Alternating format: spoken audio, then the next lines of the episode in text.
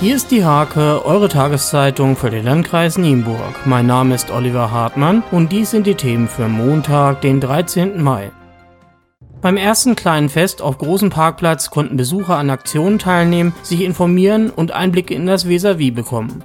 So vermittelte das Personal vom Ganzjahresbad Wissenswertes aus erster Hand.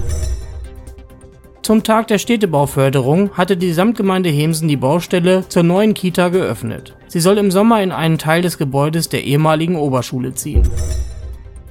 Zum dritten Mal wurden europaweit Mahnfeuer entzündet, um gegen die uneingeschränkte Ausbreitung der Wölfe zu protestieren. Im Landkreis Nienburg gab es am Freitagabend Aktionen in Rodewald und in Heuerhagen.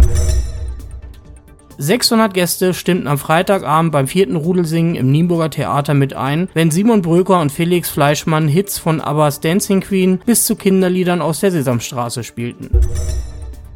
Der Rehbock Lockumer Waldkindergarten feierte jetzt sein 20-jähriges Bestehen. Zu diesem runden Geburtstag waren auch einige ehemalige gekommen, um zu schauen, wie sich die Einrichtung, die vor sechs Jahren von der Rehburger Köhlerhütte nach Lockum umgezogen war, entwickelt hat.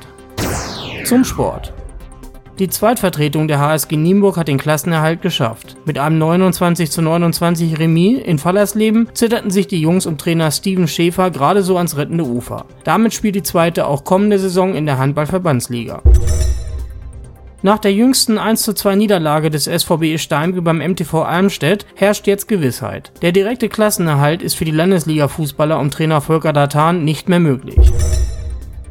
Rot-Weiß Esdorf-Leseringen steht sich weiterhin selbst im Weg. Nach einer bitteren 1:2 Niederlage gegen Kellerkonkurrent Lemförde muss das Team von Trainer Lukas Fiatkowski weiter um den Verbleib in der Fußball-Bezirksliga zittern. Der RWE verweilt weiter auf dem 14. Tabellenplatz.